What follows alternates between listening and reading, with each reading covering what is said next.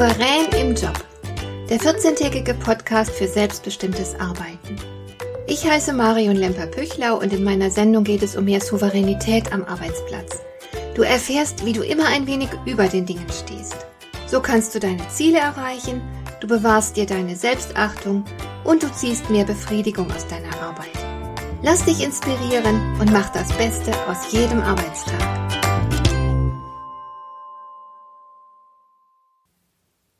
Wenn meine kleine Tochter früher ihr gesundes Mittagessen nicht mochte, habe ich sie auf meinen Schoß gesetzt und die Gabel mit dem Gemüse wie ein Flugzeug durch die Luft bewegt. Dazu habe ich entsprechende Motorengeräusche nachgeahmt und nach vielen Flugmanövern landete die Gabel immer im Mund meines Kindes. Die fliegende Gabel zu beobachten, empfand meine Kleine als ein großes Vergnügen, vor allem weil die Flugbahn vollkommen unberechenbar war. Und dieses Vergnügen war schlichtweg größer als der Widerwille gegen das gesunde Gemüse. Also habe ich mich dieser kleinen und sehr nützlichen Manipulation immer dann bedient, wenn ich der Überzeugung war, mein Kind hätte noch nicht genug Gesundes zu sich genommen. Manipulationen sind alltäglich und sie sind sehr vielfältig.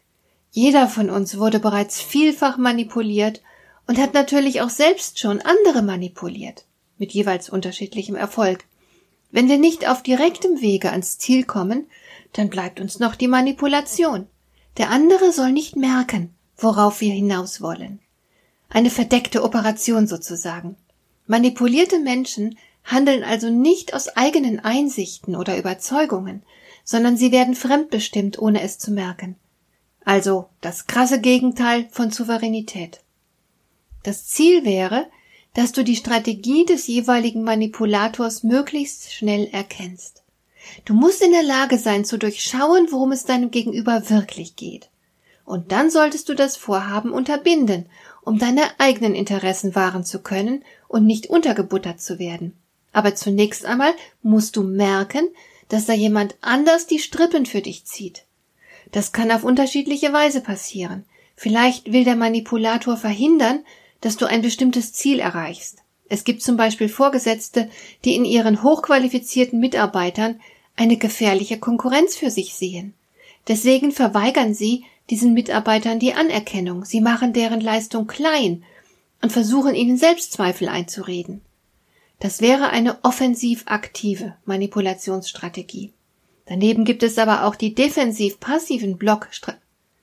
Daneben gibt es aber auch die defensiv-passiven Blockadestrategien. Ein Beispiel wäre dafür das Zurückhalten von Informationen, um dem Gegenüber Handlungsspielräume zu nehmen. Wer nicht informiert ist, kann nicht effektiv handeln. Eine andere beliebte Manipulationsstrategie ist die Durchsetzungsstrategie. Dabei verfolgt der Manipulator sein Ziel mit allen Mitteln. Er sucht die Schwachstelle seines Gegenübers und nutzt sie für sich aus.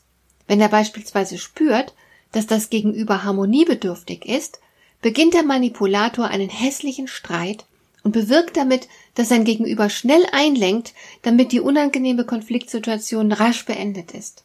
Oder der Manipulator versucht, dem Gegenüber ein schlechtes Gewissen zu machen. Emotionale Erpressung ist auch ein beliebtes Mittel. Eine elegantere Durchsetzungsmethode besteht darin, dem Gegenüber die eigene favorisierte Lösung als einzig möglichen Rettungsanker zu verkaufen. Eher plump hingegen wirkt da die Strategie der gezielten Einschüchterung des Gegenübers oder faustdickes Lügen. Geradezu infam ist der Versuch, das Gegenüber gezielt zu verunsichern. Diese durchtriebene und schändliche Strategie bewirkt, dass der andere an sich selbst zu zweifeln beginnt und das Gefühl hat, verrückt zu werden. Die Betroffenen trauen ihrer eigenen Wahrnehmung nicht mehr. Da werden ihnen beispielsweise bewusst falsche Termine genannt. Oder man erzählt ihnen scheinbar im Vertrauen, dass andere sie für unfähig halten würden. Damit kann man Menschen emotional zerstören. Sie verlieren ihr Selbstvertrauen, ihren inneren Halt. Sie können depressiv werden, Ängste entwickeln, in wahnhafte Zustände geraten, psychosomatische Symptome zeigen und mehr. Diese Methode der Manipulation hat den Namen Gaslighting erhalten. Er geht zurück auf das Theaterstück Gaslight, das der Dramatiker Patrick Hamilton im Jahre 1938 veröffentlicht hat. Später, das heißt im Jahr 1944, wurde das Stück unter dem Titel Das Haus der Lady Alquist mit Ingrid Bergmann sehr erfolgreich verfilmt. Ein Klassiker, für den Ingrid Bergmann sogar einen Oscar bekam. Wenn du dir den Film anschaust, spürst du die ganze Bösartigkeit, die in dieser Form der Manipulation steckt. Es gibt zudem noch weitere Formen von Sabotage. Im Gespräch lässt sich auch fabelhaft manipulieren. Man kann den anderen mit voller Absicht missverstehen und ihm dann zum Beispiel Vorwürfe machen. Man lügt ihn an, bricht in Tränen aus, man nutzt Ausreden, um sich der Verantwortung nicht stellen zu müssen, man deklariert eine Angelegenheit kurzerhand als nicht verhandelbar, man erzeugt künstlich Zeitdruck, man verweigert eine Erklärung oder macht das Gegenüber hilflos, indem man einfach keine Antwort gibt nach dem Motto Wenn Sie das nicht selber wissen, kann ich Ihnen auch nicht helfen. All das und mehr dient dazu, den Gesprächspartner in eine schwache Position zu manövrieren, damit man selbst die eigenen Interessen leichter durchsetzen kann. Oder aber die Manipulation findet nach dem Gespräch statt. Dann setzt der Manipulator die Vereinbarungen einfach nicht um. Er interpretiert sie nach Lust und Laune um, er täuscht Hindernisse vor und erfindet Ausreden und so weiter. Und natürlich sind die genannten Manipulationsmethoden hier noch nicht alles, was Manipulatoren so drauf haben, um ihre Interessen durchzusetzen. Deshalb rate ich dir, nicht allzu leichtgläubig zu sein.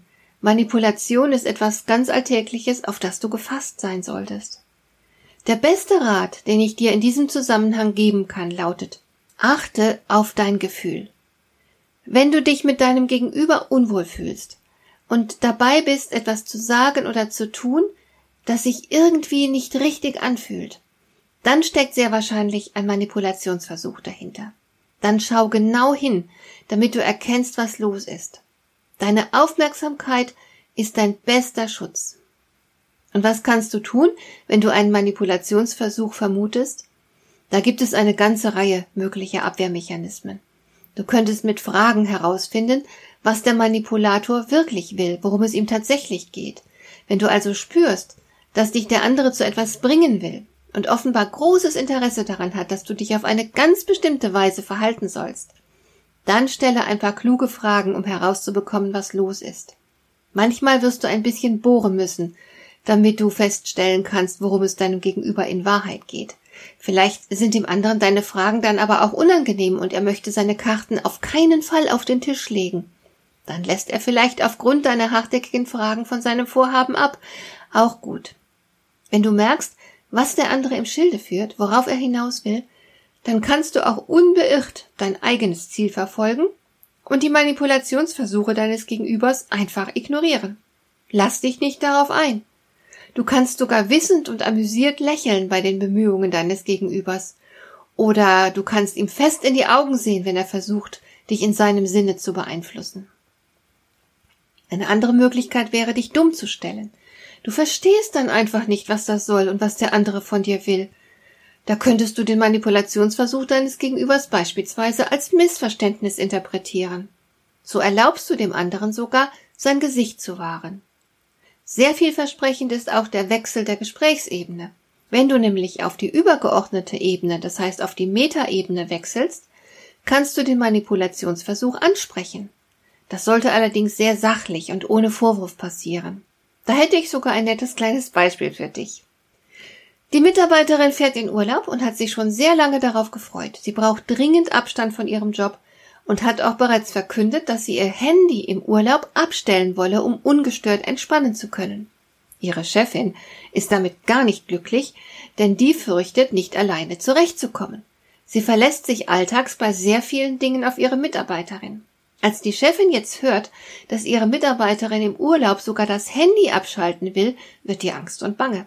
Sie fängt deswegen eine Diskussion mit der Mitarbeiterin an und erklärt ihr, wie unklug und leichtfertig es ist, das Handy auszuschalten, weil man dann von allem Wichtigen abgeschnitten sei, weil man ja dann auch im Notfall nicht erreichbar sei und so weiter.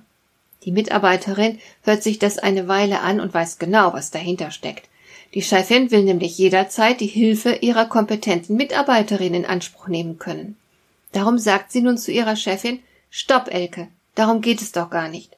Du versuchst gerade mir vorzuschreiben, wie ich in meinem Urlaub entspannen soll. Aber der Punkt ist doch, dass du nicht weißt, wie du ohne meine Unterstützung klarkommen kannst. Darum lass uns jetzt lieber mal überlegen, wie wir es hinbekommen, dass die Geschäfte auch während meiner Abwesenheit wie gewohnt weiterlaufen. Du siehst, es gibt viele Möglichkeiten der Manipulation zu entgehen. Hauptsache, du hast ein feines Gespür dafür, was los ist, und du merkst deswegen auch rechtzeitig, dass der andere etwas im Schilde führt, wozu er nicht offen stehen mag. Hat dir der heutige Impuls gefallen? Dann kannst du jetzt zwei Dinge tun. Du kannst mir eine Nachricht schicken mit einer Frage, zu der du gerne hier im Podcast eine Antwort hättest. Du erreichst mich unter info at lemper-püchlau.de. Und du kannst eine Bewertung bei iTunes abgeben, damit diese Sendung für andere Interessierte sichtbarer wird. Schön, dass du mir zugehört hast. Bis zum nächsten Mal eine gute Zeit für dich.